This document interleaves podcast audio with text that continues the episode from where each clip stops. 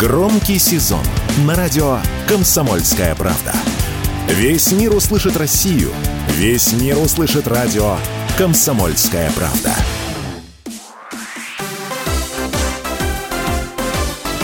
Новости спорта. Российский теннисист Даниил Медведев обыграл соотечественника Андрея Рублева в четвертьфинале US Open. 27-летний Медведев одержал победу со счетом 6-4, 6-3, 6-4. Теннисисты провели на корте 2 часа и 48 минут. В полуфинале Медведев сразится с американцем Беном Шелтоном, занимающим 47 место в рейтинге Ассоциации теннисистов-профессионалов. Шелтон на стадии 1-4 финала оказался сильнее своего соотечественника Фрэнсиса Тиафа. Медведев является третьей ракеткой мира. Рублев занимает в рейтинге ATP восьмую строчку. US Open проходит в Нью-Йорке с 28 августа по 10 сентября.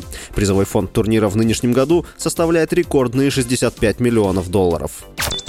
Правительство Чехии смягчило запрет на участие российских и белорусских спортсменов в соревнованиях на территории страны, если они формально не представляют Россию. Об этом заявил премьер-министр Чехии Петр Фиала. 30 августа Чехия за 15 минут в нерабочее время выдала визы российским и белорусским игрокам казахстанского Табола после угрозы бойкотировать матч Лиги конференций в Пльзене.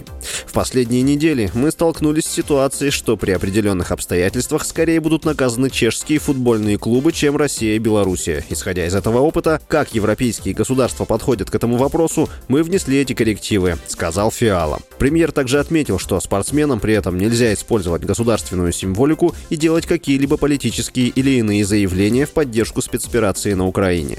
Напомню, что чешское правительство в конце июня запретило участие российских спортсменов и команд в соревнованиях на территории страны.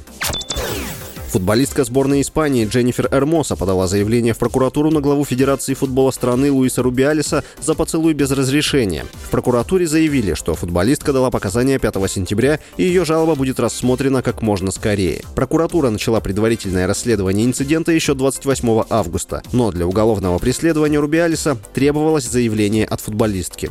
В отношении Рубиалиса также ведется расследование Главного спортивного суда Испании и дисциплинарного комитета ФИФА, который отстранил отстранила функционера на 90 дней. С вами был Василий Воронин. Больше спортивных новостей читайте на сайте sportkp.ru